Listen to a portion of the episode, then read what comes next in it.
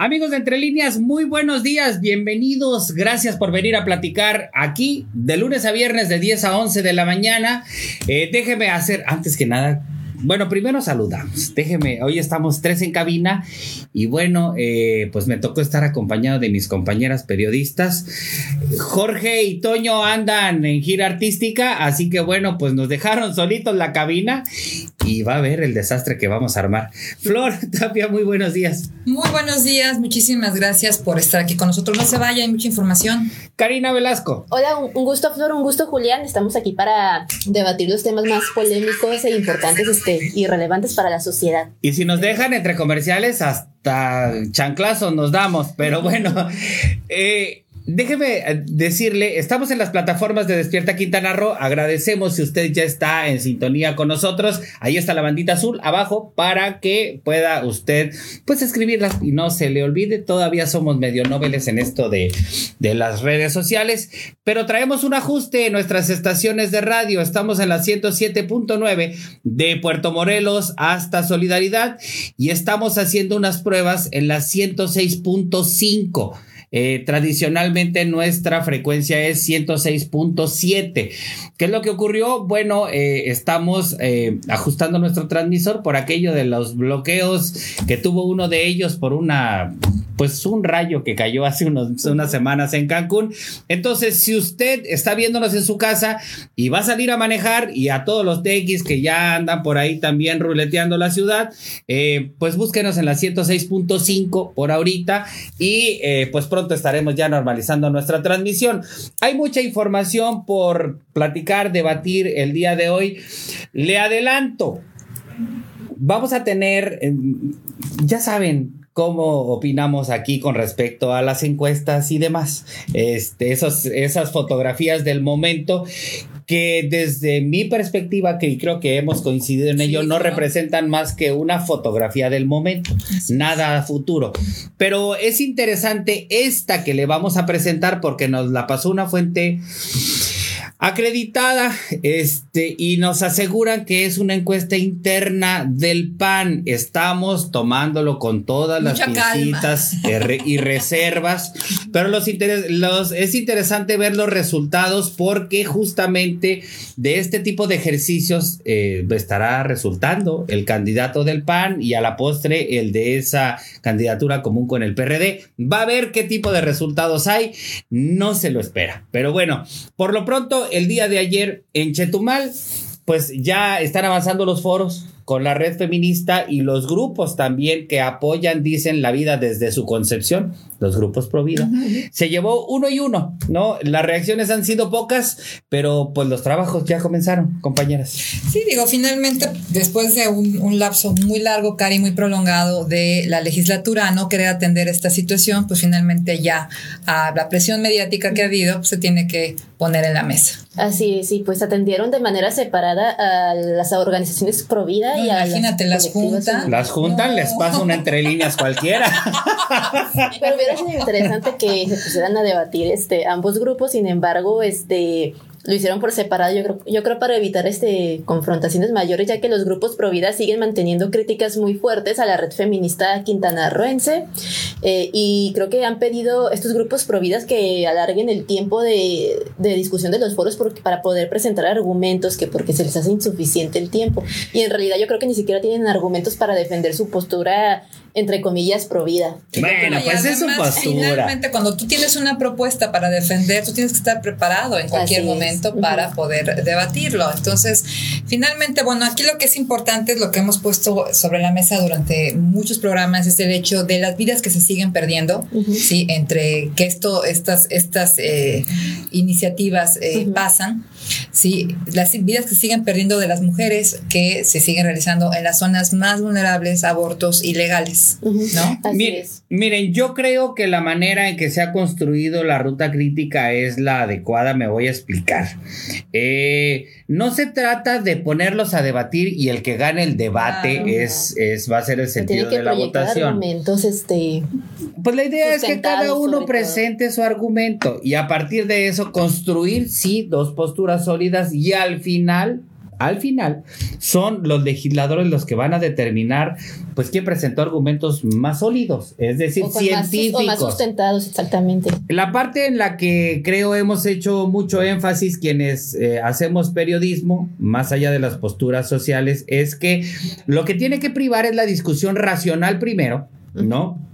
Y con base en hechos científicos. Es decir, el pensamiento teológico no puede ser impuesto a una sociedad. Lo moral y lo inmoral, eh, pues por mucho que atienda a cuestiones sociales, siempre es relativo. Entonces, hay que discutir eh, los temas del sistema de salud, cómo se encuentra, la posibilidad de construir normativas que puedan ser aplicables, porque pues las leyes hay muchas. Sí, en pocas palabras está perdiendo el tiempo este, debatiendo con los grupos pro vida porque su postura siempre es desde la religión, este, no, no presentan datos duros científicos este, para que puedan este, imponer que que una mórula es una, es una vida cuando realmente no lo es. Una mórula no es un ser humano. Pero, a ver, espérame, espérame, espérame, Cari. Yo nada más una acotación. Yo entiendo que es una postura muy personal de, de tuya como periodista, válida, sí, por supuesto. Pero el asunto es que, a ver, pues son sus argumentos. o sea, son sus argumentos. Entonces, y es importante conocerlos también. Eh, ponerse, digamos, en decir, no, pues es que no traen este nada de científico. una mórula no es eh, una, un ser humano. Bueno, son concepciones diferentes de la vida. Yo personalmente no comulgo con los grupos pro vida, pero me parece fundamental ir conociendo la postura, porque incluso se ha modificado, ¿eh? Antes era mucho más radical. No te tocó porque, bueno, estás muy, muy joven, pero era muchísimo más radical. Y de hecho, eso es lo que hace finalmente una, una sociedad, ¿no? Escuchar a todos los, las opiniones. Y que, bueno, si científicamente o no, pues a lo mejor efectivamente sea, ¿no? Científicamente. aunque México, bueno, México está, por ejemplo, en Francia el aborto ya es legal desde hace 30 años. México está muy rezagado en esa materia y por eso no avanza incluso económicamente. Los países que avanzan, este, en pro de los derechos reproductivos de las mujeres y en derechos laborales para mujeres son los países que más avanzan hacia el primer mundo. Ese es el punto que, bueno, en México la, clase política no, no se ha dignado a analizar o no lo quieren ver porque es una clase política hasta cierto punto muy patriarcal aún. La parte en la que coincido es más allá de si este tipo de aprobaciones genera o no eh, desarrollo, la parte en la que coincido es que tiene que discutirse, es decir, las normas de convivencia se construyen a partir de una visión de conjunto, de una serie de aspiraciones nacionales, de hacia dónde queremos ir como país, como, sociedad,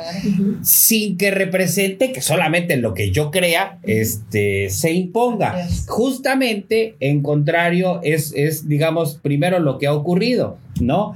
Eh, el México pensado como profundamente guadalupano, por decir algo, eh, pues dejaba de lado muchas otras creencias, ¿no? El censo de población y vivienda, ayer mismo lo comentábamos, eh, hasta en Quintana Roo hay todo un amalgama de, de, pues de grupos sociales que creen en muchas cosas, pero... A ver, al legislador le asiste la responsabilidad de escuchar todas esas posturas y decir, vamos a construir una normativa que no violente ni uno ni otro. Ni uno ni otro pero eso sí, con, integrando lo mejor de uno y otro. Sí, pues tienen que ser una postura pro derechos humanos y por eso... bueno, eso definitivamente. las mujeres que quieren abortar sí son seres humanos este, eh, y quieren abortar, no quieren abortar fetos, quieren abortar este, productos antes de la doceava semana de gestación cuando el, producto no es aún un ser humano, ese es el punto. Karina, pero es que insisto, esa es una visión muy personal tuya. Ah, no es una visión, es una postura científica. No necesariamente, porque de que está vivo, está vivo. Sí, es vida, pero no un ser humano, este, bueno, porque no aporta conciencia inmediata. Los humanos, bueno, ah, esa es otra cosa. Que este, esa es otra cosa. Que es muy importante. Eh, yo creo que si todos nos, supiéramos cuál es el procedimiento de un aborto, de veras nuestras, nuestros puntos de vista serían un poquito más, más este. Bueno, esta es la otra visión. Esta es la otra visión de decir, oye, pero es una mujer que de veras está a favor de que esto se, se regule. Pero efectivamente, Cari, sí, sí, yo creo que tenemos que ser un poquito más sensibles porque se trata de la vida, la pero, de la vida. Claro, bueno, pero miren, más allá de lo que aquí vayamos a discutir, que evidentemente no vamos a entrar a. no, ni nos van a hacer caso a, nosotros los, los Ni es, ni es el objetivo, pero nos ven, ¿eh? eso sí te lo puedo asegurar, pero nos ven. Eh, el punto en concreto es que parte de esta discusión que estamos teniendo es la que deben tener Exactamente. ellos. Y bueno, justamente ayer hubo los primeros dos encuentros, eh, participaron, pues bueno, estos grupos pro vida, la red feminista, se sumaron algunos actores políticas, políticos, perdón, y pues hasta ahora nada para nadie. Lo interesante es lo que está ocurriendo alrededor de esta situación. Por ejemplo, solamente por mencionar algo. Fíjense que yo leía una interesante nota el día de ayer por ahí en un portal. Me voy a acordar ahorita porque quiero darle el crédito. Realmente quien lo escribió dije, ay, mira, qué interesante. Eh, ahorita se los comento. Donde, pues lejos de entrarle, por ejemplo, a la discusión, hay quien ya se fue caminito de la campaña. Es decir, ah, no quiso atorarle. Hemos platicado con los legisladores, con algunos de ellos, y les dijimos, a ver, a ver, ya adelantaron el cronograma y le van a entrar en serio. Sí, sí, le vamos a entrar en serio. Y no se van a ir a campaña bueno, la idea, dijeron algunos de ellos. sí, pero espéranos a que no, no, la idea, dicen algunos de ellos, es abordar los temas antes de que se designen candidatos, antes de que inicien pero campañas. Eso ya me da miedo. No, espérame, espérame. Déjame. Me da miedo. Espérame, espérame. Porque la idea es que terminando febrero, esto ya esté discutido y aprobado o no. Y las ah, candidaturas se definen hasta finales de marzo. Las campañas inician la segunda de abril. Recuerden que el cronograma inicial era hasta el 28 de abril que iban a votarlo. No, ahora es el 28 de febrero. Y entonces uno dice, bueno, por lo menos no le están sacando al parche, ¿no? Por lo menos entienden que si que cualquier postura que asuman deberán llevársela con ellos en la mochila a la campaña. Pero no todos. Hay por ahí, eh, bueno, en concreto, la, la ahora expresidenta de la Comisión de Asuntos de Género, Atenea Gómez Ricalde, eh, aspirante a la candidatura panista a la presidencia municipal de Isla Mujeres, ya solicitó licencia y se la aprobaron por unanimidad. por unanimidad. Antes de entrarle a la discusión, la que debiera ser la más interesada en el tema, dejar un legado de que algo hizo en favor pues, pues de las mujeres, vaya. Porque era la presidenta de la Comisión de Género, dijo, Nel, yo no le entro y me voy. Pues sabes que es muy enfadoso que además entran con este discurso, entró con este discurso a la legislatura. Y, pero mire, aquí hay una representación del Congreso aquí en Cancún. Entonces, usted vaya a solicitar una reunión con su representante este, de distrito, con su diputado, para que usted pueda platicar con ella, además de paso vea si realmente está chambeando. Sí, y entonces... Eh, ya basta de simulación, de simular que, que, son legisladores y en realidad están yendo nada más a calentar o este, a bueno, calentar la van, ¿eh? Porque, por ejemplo, esta Tiara... Tiara Sleske. Sleske. O sea, de ¿qué onda con esta mujer? Pues Nunca bien, está todo bien. Qué bárbara, ya fue... Mira, los derechos de, de, la maternidad que tienen algunos funcionarios, altos funcionarios de este estado. Ese es un abuso es del derecho. Este, es. es un poco lo que decíamos ayer con Puerto Morelos, si quieren al rato igual entramos. Es un abuso de la normatividad, es una utilización mezquina de las facultades. Yo quisiera que una mujer promedio, Cari, nosotros que hemos trabajado, que sí hemos trabajado, este, digas que te vas a pasar tres, cuatro meses, ¿no? Este, eh, de licencia por maternidad. A ver qué te hacen. No, bueno. pues las despiden, una trabajadora. A los tres días, mi Cari, a los tres días usted está fuera de su trabajo y le estamos pagando nosotros. Y dirán, tiene el derecho de denunciar si la despiden de manera irregular, pues, pero ya pues sabemos el día crucis que representa, ¿verdad? dormir, ¿no? Las denuncias de sueño de los justos. Pues Entonces, pues vaya a la representación del Congreso aquí en Cancún para que conozca a su diputado y le dé su opinión acerca de esta este, situación de eh, el aborto. Y bueno, para cerrar este bloque, nada más comentar, ya se dieron el primer encontronazo, no ha habido, digamos, reacciones, infiero que hasta finales de febrero, cuando concluya esta semana de foros, pues estaremos ya conociendo este... Quiniela, quiniela. Yo digo que lo van a dejar dormir. A ver. Yo digo que también, yo digo que no va a haber una votación favorable y que van a argumentar que el sistema de salud es muy débil, que sí lo es. Sí, sí lo es. Que sí lo es. Pero también se oponen a la educación sexual porque el aborto tiene que ir acompañado de una El PIN parental es una, es una de las cosas que está en discusión. El grupo de la red feminista dice, hay que cancelar eso. Y hay legisladores, fundamentalmente los panistas, que dicen que no, que hay que mantenerlo. Si usted no sabe qué es el PIN parental, para que vea que no solo están discutiendo el aborto, están discutiendo la elaboración de un padrón de agresores sexuales. El PIN parental básicamente es que los papás puedan determinar si sus hijos reciben en las escuelas educación sexual o no. Porque hay quien dice que pues esas cosas son del diablo, ¿no? este, fundados en esa visión teológica. Pero sí, mira, sí, finalmente digo, sí, sí hay cosas que se tienen que también analizar, porque también no puedes tú imponer un criterio en una escuela a niños de 5 años, de 4 años. ya será en la educación a Ver, yo voy a disentir profundamente de esto, Flor, y, pero además permíteme decirlo así. No les están enseñando ni práctica de la sexualidad, ni los están incentivando a un ejercicio de la misma. Espérame, espérame, espérame. Ahí están los documentos con que forman a los niños. En lo que tienen que ser responsables las instituciones es la calidad de maestros que tiene, sí. Pero de que el niño necesita conocer su aparato reproductor, cómo funciona y en qué etapas va a, por ejemplo, a despertar el líbido o no, o, que represente, digamos, eh, el inicio de su vida como adolescente, es fundamental. Sí, Perdón, pero, darle el morbo, sobre todo porque el morbo es lo que le ha hecho mucho daño a la sociedad que ve en el cuerpo con morbo en vez de normalizar o naturalizar su propio organismo. O sea, yo creo que la situación, yo creo que los niños de alguna forma o de muchas formas están un poquito más, más informados. Pues esa es la cuestión, pero tiene que haber formación, no de formación de redes sociales, por ejemplo que, este, que analizar muy de fondo. Yo la verdad no he tenido oportunidad de ver esta, este documento, pero sí, sí en lo personal a mí me ha tocado en la escuela de mi hijo, de pronto pues sí, eh, grupos, eh, asociaciones, vamos, que finalmente quieren eh, plantear el hecho de la alternativa sexual, ¿no? No me lo parece, eso sí no me parece adecuado bajo ninguna circunstancia. ¿Por qué? Porque el individuo, vaya, es un contrasentido científico. ¿Por qué?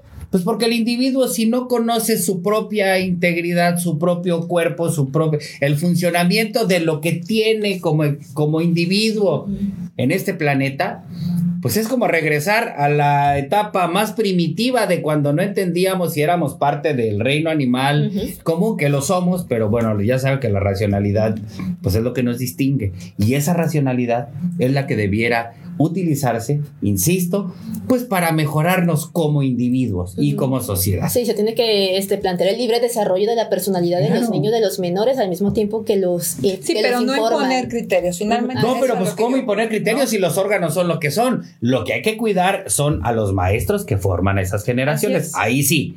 Ahí sí. Pero bueno, ya están. ya ve cómo se pone aquí el asunto. Ya están comenzándose a darse las posturas, a ver cómo. Eh, híjole, y no le hemos entrado a, la, a temas como la adopción por parte de parejas del mismo sexo y la, la, la, que lo planteó Edgar Gasca, dice que es parte de lo que quiere construir como iniciativa, aprovechando, digamos, todos estos temas que ya se están discutiendo.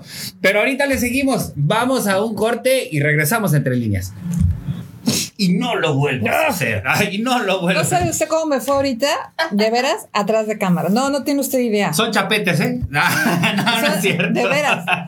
Eh, no, digo, para, para, para terminar el tema, yo creo que se tiene que escuchar todas las posturas y, y tiene, efectivamente, tiene que haber una educación sexual.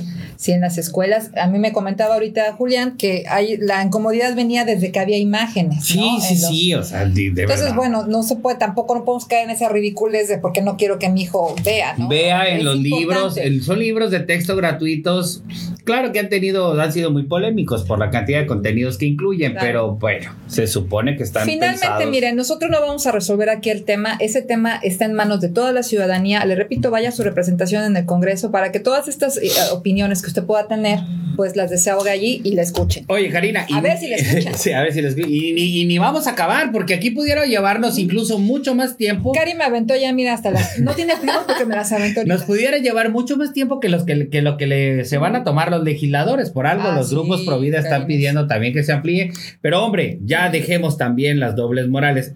Fíjate, platicaba en otro programa, este, ya sabes, el ajonjolí de todos los moles. En otro programa invité a Edgar Gasca a echar dominó ahí en, en Oye, Mula de- ¿quién ganó, eh? ¿Quién ganó? Este, ahí quedamos tablas. Ahí quedamos tablas. Eh, hoy tenemos en la noche, por cierto, 7 de la noche, Mula de 6 en Despierta TV, no se lo pierda. Viene Gerardo Mora, a ver si ahora sí le ganamos. Pero bueno, el punto en concreto es que decía Edgar la semana anterior que, que- que platicábamos. Es que hay tantas aristas. Repito lo que decía antes de irnos a corte. Y no estoy hablando, por ejemplo, de temas de adopción y demás. Pero decía, ¿y por qué si alguien, un hombre, dice, al hombre se le, se le estigmatiza también demasiado? ¿Qué tal si un hombre llega y le dice a su pareja, oye, solamente tenlo y me lo das? Eso es, es todo un Mm, tema eso. Fíjate Pues a que fin eso de lo cuentas creo que, también bueno, los hombres días. tienen que elegir una pareja que realmente quiera tener Ah, hijos. espérame, No, también no, la no, mujer. También la mujer. Ah, por claro. eso sí. es- O por sea, eso es que es un acto que puede ser, que puede ser irresponsable de ambas partes o inconsciente como quiera. Sí, por pero es eso Pero dime que no es un mujer. argumento Bueno, válido. Ahí tiene que ver mucho la emancipación de la mujer en, su derecho a decidir sobre su propio cuerpo. Que una mujer, que los hombres sean claros, este, si conocen a una mujer y, que, y desean tener una familia, hablar con esa mujer. Pero la No, me es parece un una visión demasiado reduccionista e injusta. Porque no pueden obligar a una mujer a, a pasar el proceso de O sea, todo para la mujer y nada para. si no es, que, es que caemos en los absolutos. A eso vamos, eso o sea, es decir, redu- reducimos, por ejemplo, también el Es papel. que sí es algo simple, de- es, al- es algo muy sencillo de resolver. O sea, si tú eres una mujer que no quiere tener hijos porque, y, no, y, este, no vas a conocer a un hombre que también quiera tener hijos, o sea, vas a conocer a un hombre que también se va a No, cuidar. que va a me parece que es demasiado reduccionista, pero definitivamente. a ver, déjenme nada más darle otro empuje al tema para que no nos empecemos a enredar. A ver, es muy sencillo de resolver, ya se hubiera resuelto. Es que sí. Espérame, a ver, espérame. Es Todavía, no todavía no acabo. humanas, No, no, no, no Pero los padres tampoco solamente son donantes de semillas. No, por eso, por eso si quieres tener un hijo tienes que buscar una pareja que tenga la misma visión de vida de querer Bueno, pero de adolescentes A ver, acuerdo. a ver, espérenme, es que si no nos vamos a enredar. A ver, sí, Ujú. sí, Karina. Pero en todo caso, vamos a caer en la misma postura que están, por ejemplo, los grupos radicales diciendo, ah, pues si no querías embarazarte, te hubieras tomado una pastilla. Es lo mismo. Ah, este, no, pues es que si, si no quieres tener hijos, te hubieras asegurado que tu novio eh, se hubiera puesto el, el condón, tu el dispositivo, y pues es muy sencillo de resolver. No, hay muchas aristas dentro de esto. Y yo creo que tan, tanto derecho tiene una como el otro. Y este tipo de circunstancias pueden ocurrir. Ahora, no se embarazan por obra del Espíritu Santo, solamente los cristianos creen esa parte. Eh, y eh, pues evidentemente implica un proceso. No estoy negando la terrible realidad de que por lo menos 60 mujeres este, por día eh, están siendo violentadas en este país en una terrible estadística que nos tiene pues al borde del escándalo o debiera tenernos. No, no niego esa terrible realidad de los abusos. Lo que digo es que también hay situaciones como estas que la normatividad debiera atender. Es decir, que si la mujer no quiere y el hombre, por ejemplo, dice, oye, espérame, pero yo sí. Yo sí quiero a mi Yo estoy, yo estoy en la imposibilidad. Pero no es el hombre que Eh, va a todavía no acabo. va a ser la Todavía no acabo. Yo estoy en la imposibilidad biológica de llevar yo el embarazo, Ah. pero somos pareja. Si tú no lo quieres tener, que exista, por ejemplo, la posibilidad legal de que diga, "Ay, porque en ocho meses te me vas a rajar. O sea, no, en ocho meses me vas a decir, ah, ya no lo quiero. ¿Sabes qué? Siempre no, es que me surgió la oportunidad de comprar un carro y entonces ya la neta, ya mejor ya no lo. No, no, no, a ver, papá. Fírmele usted de que efectivamente. Pues ya se hace, por ejemplo, con el alquiler de vientres, que también es un tema muy polémico. Que sí, Karina, pero estamos hablando de una situación de pareja. Ah, por eso ahí este, las feministas dicen que los hombres, mientras, si los hombres no paren, si ellos no tienen el útero, no tienen por qué opinar, porque a fin de cuentas. Uy, no, pues esa es la parte radical en la que no psicológicamente No es coincidimos. cualquier proceso para las mujeres, ni psicológicamente ni hormonalmente. No. Si se pasa por un tipo de trauma. No, no, no. Cuando no se está preparada para llevar una maternidad deseada, sí es algo muy difícil para la mujer. No, no Bueno, coincidimos pues en mire, esa parte. todo- pero bueno. No, probablemente Para no- que vea- no, no acabemos. Para que vea cómo no es tan, sen- tan sencillo. Este, reducirlo esto a mínimas expresiones. Así es. Evidentemente. Es una postura eh, algo misógina y machista el obligar a una mujer que no quiere ser madre a obligarla a ser madre solamente porque el hombre quiere que sea madre. Sí, es una visión algo misógina. Pues no, porque, ah, bueno. Cualquier es que feminista o, o defensora mira- de los derechos humanos se los diría. Seguramente sí, pero seguramente sí Ujú. eh, existen esas posturas. Muy probablemente si quiere establecerse una- un diálogo racional, Insisto, pueden atenderse todas las posturas. Yo he recalcado, me parece que la mujer tiene el derecho inalienable de decidir sobre su propio cuerpo. Pero cuando se establece, eh, cuando se establece una relación de pareja, también se desarrollan ciertos códigos que deben, que deben garantizar que vaya a la par el derecho de una y el otro, porque es parte de construir convivencia. Entonces, Yo creo que hay que pasar al siguiente. Anel al Alonso, siguiente. que, Sí, que estás gritando. sí. Eh, sí, gracias, Anel. Mire, Eh, déjeme decirle de que repente hablo siempre así. fuerte, eh. creo que están ¿Sabe qué pasa? Muy, Que- estamos muy habituados a hablar luego así, pero Yo- gracias. Yo creo que es importante. Ya ya se me olvidó lo que iba a decir. No, hay que pasar al, al- al siguiente nivel, ¿no? Hay que superar esto del el odio a la mujer. al- al- el hombre es malo, la mujer siempre es víctima. O sea, yo creo que hay que pasar. Pero es que de sí, esta- bueno, la mujer siempre ha sido sometida desde hace siglos, este, porque se busca, el, el patriarcado lo que No busca digo, es oh, suprimir mira, y, los códigos, el patriarcado. O Pues sea, así se le denomina. Finalmente, mire, le repetimos. así le han adjetivado. Ujú. Karina, es que esa es la parte donde creo que también también hay la radicalismos del lado del feminismo. Sí, hay ¿eh? diferentes ramas de femi- este, Por feminismo eso, pero pues es que la postura que planteas me cultural, parece ajá. que no lleva, por ejemplo, que no tendría por qué llevar, porque aquí lo, lo que estamos haciendo es platicar, pero no lleva a un punto de construcción de norma y entonces siempre vamos a seguir con el con el patriarcado y habrá los grupos del otro lado que siempre van a decir, pues cuídense, tómense algo, Claro, hay pues, que que tampoco es tan medio. sencillo como y, y- y además esa postura de, de la mujer, pues cuídate, pues atiende, se me hace bastante cómoda y, y- y hasta estúpida por parte de, de quien de quien efectivamente responsabiliza siempre a la Ahora, mujer. desde este, desde este espacio, pues yo sí le sugiero que platique más, se acerque más con sus hijas y sus hijos para hablar de abordar la sexualidad. Finalmente nosotros podemos aquí desgañitarnos, sí, en posturas, pero la educación sexual viene desde la casa. Entonces, no podemos nosotros como padres abandonar esa responsabilidad de acercarnos a nuestros hijos, de ver qué ven en las redes, porque parte de este gran conflicto del que partimos socialmente es lo que hablábamos ahorita, ¿no? El acercamiento de los chicos a la sexualidad generalmente es a través de la pornografía. Y ahorita lo mencionaba Julián, siempre es a partir de una postura de sumisión por parte de la mujer en, el- en- en estos Sí, papeles. lo Entonces, comentamos fuera del aire porque digo, usted a sus de verdad, hijos, ni modo de formarlos en- claro. en, en redes ni en porno. Platique este. finalmente con ellos sus inquietudes. Los niños ahorita vienen, de veras, créanme usted, usted lo sabe que tiene, que tenemos niños con otro, con otra mentalidad, con otro chip. Están más habituados a la que a nosotros nos espanta. Es una situación más de nosotros como padres, de espantarnos, porque finalmente venimos de una generación este, distinta.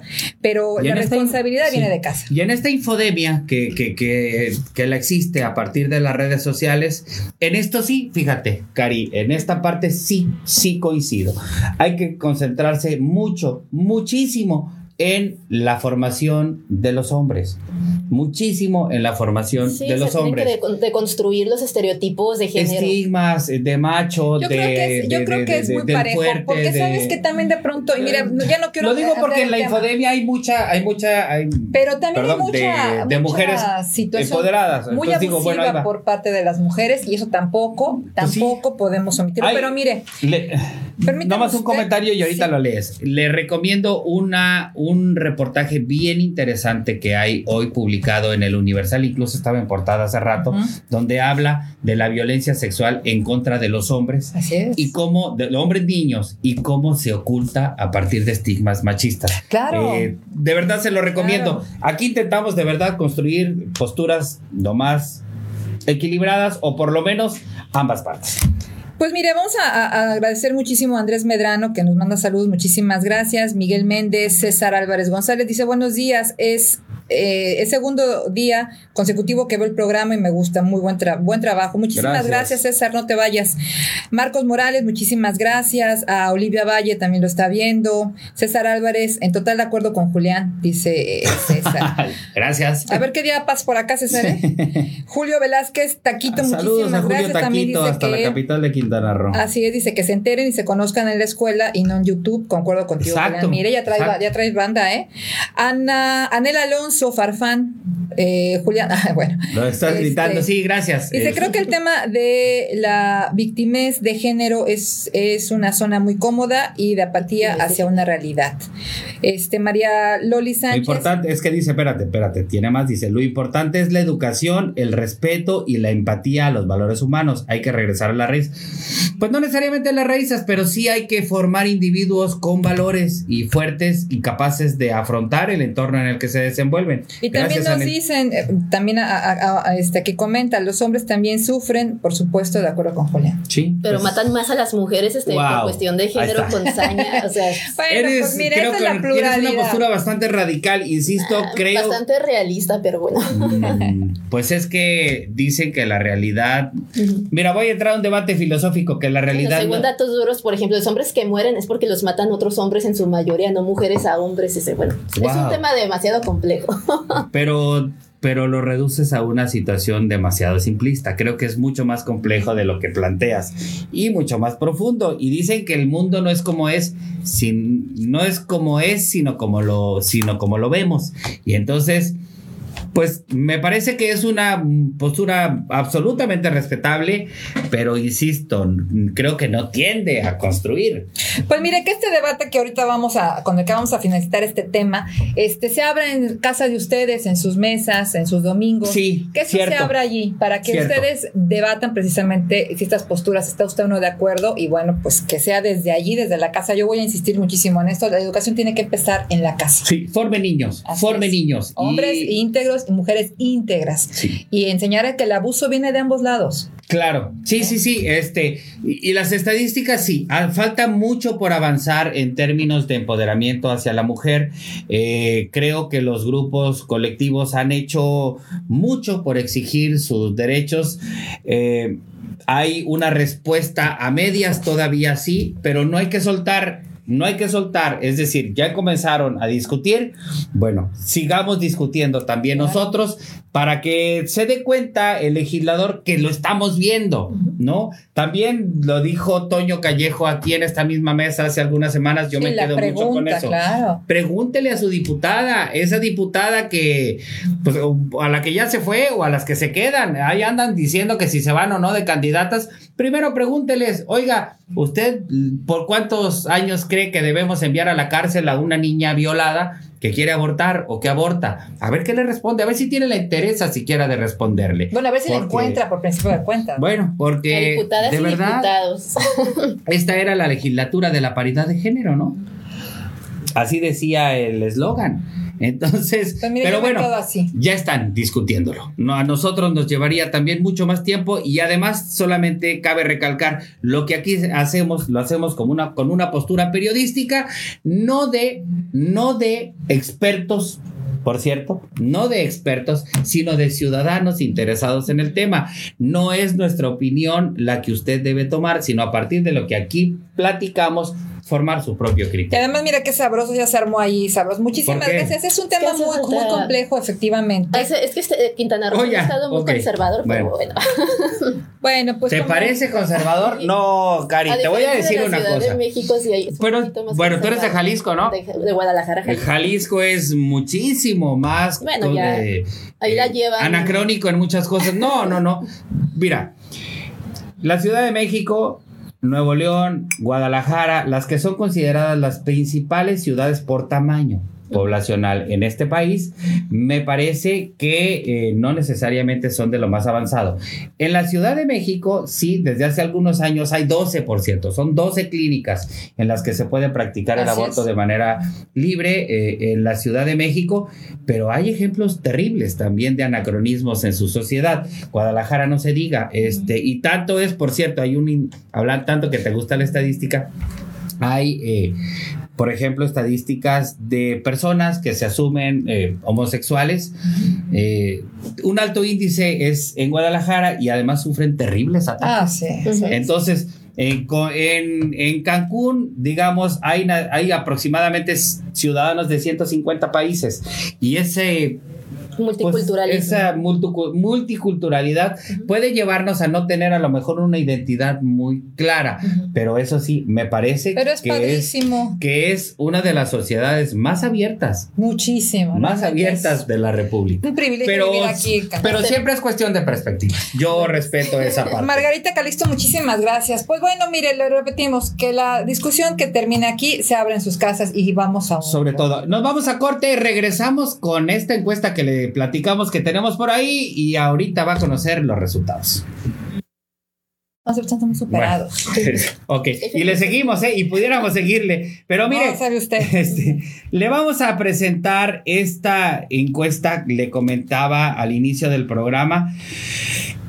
Particularmente, de verdad, no soy muy afín con estas en- encuestas, con las encuestas en general, porque se han convertido en un elemento más propagandístico y publicitario en favor de uno u otro actor político que, que tener el objetivo de demostrar una tendencia para que el ciudadano eh, pues pueda normar un criterio. Hay un, en, la década de los 90 se acuñó un término que no me acuerdo si era, se parece a, a esta idea del rebaño que cuando empezó a utilizarse con la, con la candidatura de Bill Clinton, eh, la idea de las encuestas.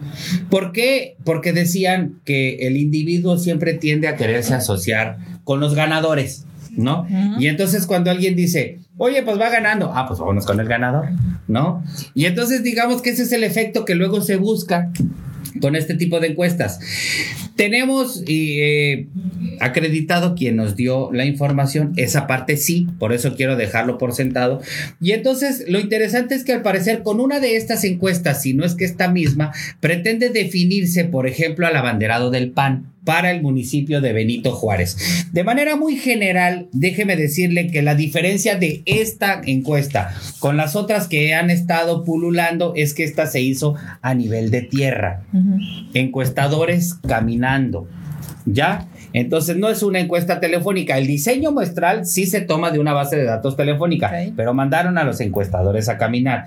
Y los resultados no son nada halagadores para algunos actores políticos. De manera general, le puedo decir que Morena está en la tendencia ganadora. Sí, Morena está en la tendencia ganadora en Benito Juárez. La aprobación del presidente de la República, Andrés Manuel López Obrador, es muy superior a la de Carlos Joaquín González por aquello de que luego hay, este, de que Mientowski, Sí, sí, sí, Mient- sí, sí. Mientowski, este, y otros tantos dicen, hombre, andan bien pegaditos. Pero el- lo ha ganado que el- no crea eh, que. Por eso. Y entonces, mira, es la encuestadora Pole Position que estuve buscando. Y si usted tiene mayor referencia, por favor, eh, pues mándenos, porque no veo, no veo, digamos, notas de desprestigio como eh, Massey Cole o algunas sí, otras sí. que estuvieron ahí mostrando. Si nos vamos, por favor, a los temas que le interesa eh, a los ciudadanos. eh, bueno, a ver, vámonos mejor a la credibilidad. Credibilidad. Eh, la credibilidad del presidente también es congruente con su nivel de popularidad del 73.3 y la del gobernador Carlos Joaquín González se cae 10 puntos. Sí, es ¿cómo decir, no? Eh, sí, sí lo conocen, pero no le creen. O sea, le creen menos de los que lo conocen, ¿no? Y a la alcaldesa, mire nada más la credibilidad que tiene. Tiene una credibilidad del 26%, Flor. Todavía. Todavía. No, a mí me parece que está derrumbadísima. Derrumbadísima en términos de credibilidad. El 63% de los que gobierna aquí en Benito Juárez no le creen. No, pues es que, ¿cómo va? O sea, si usted vive en Cancún, más salga a su, a su calle, apague- que le den las 8 de la noche a ver si usted quiere salir de su Ahora, casa. es la gráfica siguiente es la que quiero contrastar con esta de credibilidad, que es el nivel de conocimiento. Eh, si usted ve el nivel de conocimiento, resulta que es más conocida Mara que Maribel. ¿eh? Por cerca de El 12, presidente, 13, será el no más, como municipal. 13 No, puntos. bastante, sí. Claro, como por 13 puntos. El asunto aquí es que le creen menos a Mara, aunque la conocen. Ya me estoy explicando. Y estos son los temas que luego van tomando los actores políticos para decir, no, mira, por ejemplo, estoy por encima de, esta, me conocen más, pues sí, pero te creen menos. Claro. Y mira nada más cómo anda eh, el vocero del gobierno de Quintana Roo, Carlos Urbañanos, que lo conoce, lo conoce apenas el 14% de los encuestados. A Jesús Polmo, pues está casi al doble, ¿no? Lo conoce el 31%. Y Eloy Peniche, que aquí lo hemos estado diciendo, es el otro aspirante del PAN, aparece con 17.7 de conocimiento, en una lógica pues evidente de que es un hombre que ha caminado las calles de Cancún. ¿No? Está por encima de Orbañanos por unos 3.3%. Y bueno, vámonos al nivel de, a la opinión, perdón, a la opinión, eh, la gráfica de opinión. Eloy Periche tiene una opinión muy buena en el 2%, buena en el 10%, mala en el 1.7%. Y, y, bueno, me voy a quedar hasta ahí porque luego leer todo, pues no.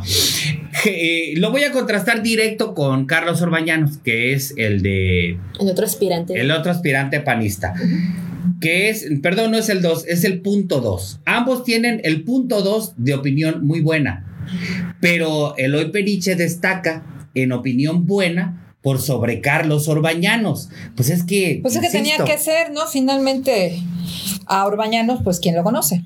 aquí la cuestión es que, mira nada más, en, opinión mala, tiene menos opinión mala Eloy Peniche que Carlos Orbañanos. Fíjate. Y si te vas al rubro de muy mala, está obviamente mucho mejor rankeado Eloy Peniche. De hecho, tiene la mitad de lo muy malo que se ve a Carlos Orbañanos. Pues Para que veas cómo va quedando muy claro. ¿Por qué destaco esto? Porque este es un sondeo interno al vía azul.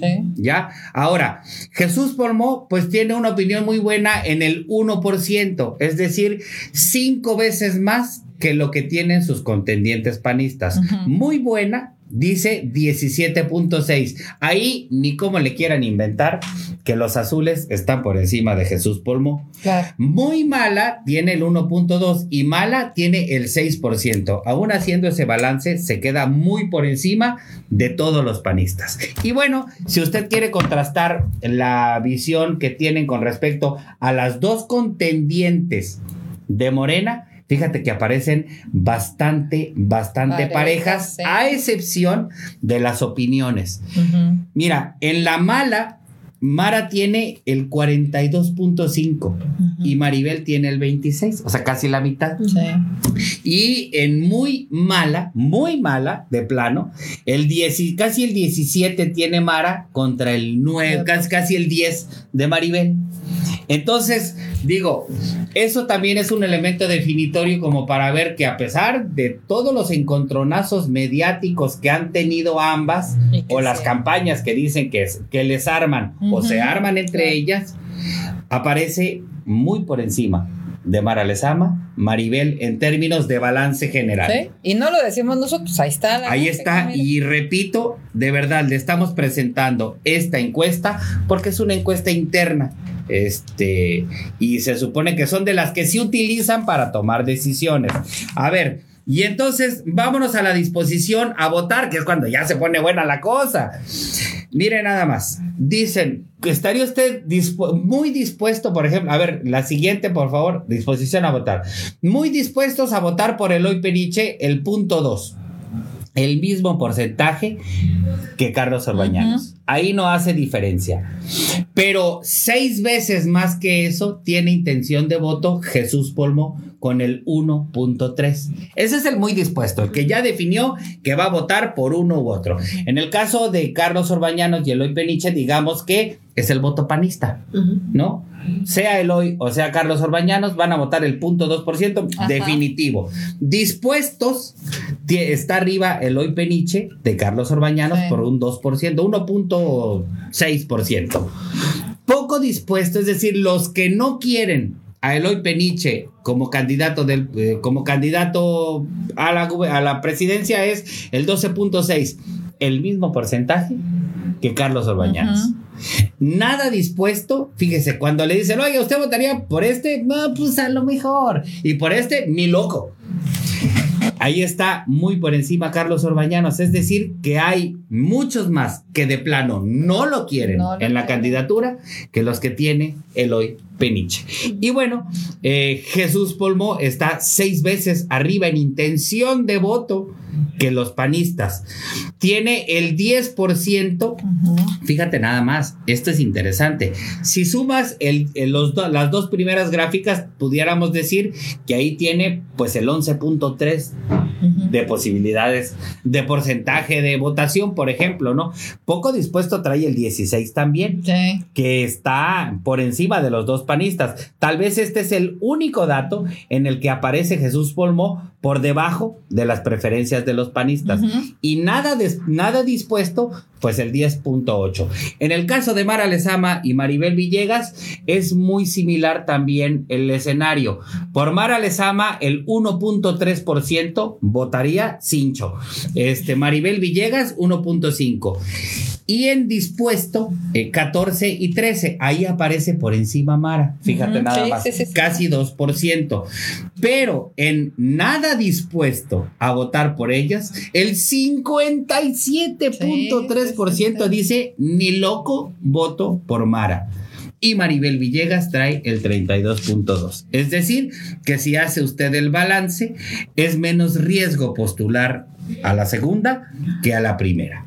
Y bueno, esa es parte de la Sabroso, ¿va? se va a poner interesantísimo. Y ya nada más rapidísimo, vámonos a los careos finales. eh, porque hay unos careos bien interesantes. Es mucho más amplia la encuesta, pero mire, careo entre precandidatos. Eh, en un escenario abierto, Mara contra Eloy Peniche. Mara gana con el 26, Eloy alcanza casi el 13%. Nada despreciable, ¿eh? No, Nada, nada bueno. despreciable. Son tete a tete, o sea, no los meten a todos. En el siguiente es Mara Lezama contra Jesús Polmo. Mira eso. Cerradísimo. Cerradísimo. El empate estadístico se calcula en 5%, Ujú. ¿no? En términos de elecciones. Es casi un empate. ¿Eh? Sí, se está poniendo sí, bien sí, interesante. Casi un empate. Pero todavía gana Mara. A ver la siguiente. Mara Lezama contra Carlos Orbañanos. Mira, mira eso. Mira eso. Sí. Pero pues hombre, ahora este escenario, también hay que decirlo, es quien es, eh, es un escenario que dicen que estarían buscando algunos panistas. Es decir, este, como que ese 9% quitárselo a los demás partidos, no estorbarle mucho a Mara, como que ayudándola desde el poder. Pues ¿No? sí, a Claro. de cuentas, Mara es un caballo de Troya también. Sí, pues más o menos por ahí anda el asunto. Y el que sigue, mira esto, el de ahora van los de Maribel Villegas. Maribel Villegas contra Eloy Peniche casi queda igual. ¿Te das Sí. cuenta que el, de, que el de Mara contra Orbañanos casi, casi es igual? Pero mira el siguiente también cómo se acercan. Aquí se separan un poco más en porcentaje, pero todavía están bien pegaditos. Maribel contra Jesús Polmo. Pareciera que Jesús Polmo se está revelando como un candidato bastante competitivo a la 4T cuando se, ve, se ha es- estado especulando que la 4T arrasa con cualquier candidato. Y el último de los escenarios, mira nada más. Diría que ya mejor no compitas. Este, de plano, de plano, no le llega ni al 10%. Este es el escenario más temido, digamos, por los azules. Que sea Maribel Villegas la candidata y que sea Carlos Orbañanos el abanderado del PAN. ¿Por qué? Ah. Porque esa sí es paliza. Esa sí es paliza. Y entonces, ¿a qué conclusión llegamos, estimado Radio Escucha Televidente? Como ve, los escenarios estos internos no son ni tan halagadores para la 4T, ni tan eh, mejores para ciertos eh, aspirantes que se han estado publicitando de manera masiva. Este, y me parece que entre los aspirantes panistas hay mucha parejura. Sí, ¿cómo ¿eh? Hay mucha parejura. ¿Qué es lo que quiero concluir con esto? Pues que nada más la bendición de quien define este es va a ser la diferencia, pero no no compramos esa idea de que es mucho mejor uno que otro. No, no, definitivamente no. Yo creo que ajá. Y, y nada más, ninguno de los dos panistas en este escenario, en esta encuesta y en el momento en que se levantó, ninguno de los dos eh, aspirantes panistas le llegan siquiera a la mitad a la, a la intención de Jesús Pulmón, a la intención de voto. Entonces... Está tremendo, ¿no? Se hizo a inicios de febrero. De, pues incluso le tengo del 9 al 11 de febrero. Por eso Jesús se supone que este, desde el inicio ya era el favorito porque jala mucha estructura también de Morena. Pues sí, y, y, nada más para rematar, este fin de semana, este fin de semana, el sábado, eh, el Partido de la Revolución Democrática va a confirmar a todos sus candidatos ya a las alcaldías de Quintana Roo, aún, este, aún, aún cuando está en espera, digamos, la redefinición de la coalición. En fin, muchísimas gracias compañeras. hombre, la verdad es que ha sido bien edificante conocer y poder discutir estas posturas desde... Eh, pues las cuestiones eh, de, derechos de la mujer, pues hasta esto mismo de la grilla. Karina, muchísimas gracias. gracias Julián, gracias Flor, este, es un gusto estar aquí compartiendo con ustedes este tipo de debates. Muchísimas gracias a ustedes que nos ven. Ay, miren. Tenemos un anuncio, perdón, rapidísimo. Mira, la interesada se la había olvidado. Mire, lo voy a invitar a que nos acompañe el día de hoy de 4 a 5. Va mi compañero de asociación Opus Magnum, eh, Roberto Villalobos, ambientalista, va a dar una plática eh, de prevención del maltrato animal. Aquí están las redes, ¿sí? Para que, bueno, todas las personas que estamos, este, eh, estamos, pues, comprometidos con el derecho animal, pues sea esta una, una plática que nos sirva para todos para conocer más la situación de los animales. No hay nada que, que, evidencie más el nivel de desarrollo de una sociedad que el trato que le da a los animales. En fin, súmese, sea más empático y por supuesto involúcrese más en su entorno. De verdad, cualquiera que sea su postura es válida, pero ¿sabe qué? Haga la válida, salga a defender sus derechos, exija su ciudadanía, exija a las, a las autoridades, porque solamente así vamos a transformar esta sociedad y el sentido que tome lo decide usted. Muchísimas gracias por venir a platicar aquí en Entre Líneas. Le recordamos, estamos de lunes a viernes de 10 a 11 de la mañana a través de las plataformas de Despierta Quintana Roo Multimedios por la 106.5 y la 107.9 de FM desde Isla Mujeres hasta Solidaridad pronto, muy pronto en la capital del estado. Yo soy Julián Santiesteban y nos vemos y nos escuchamos mañana a las 10.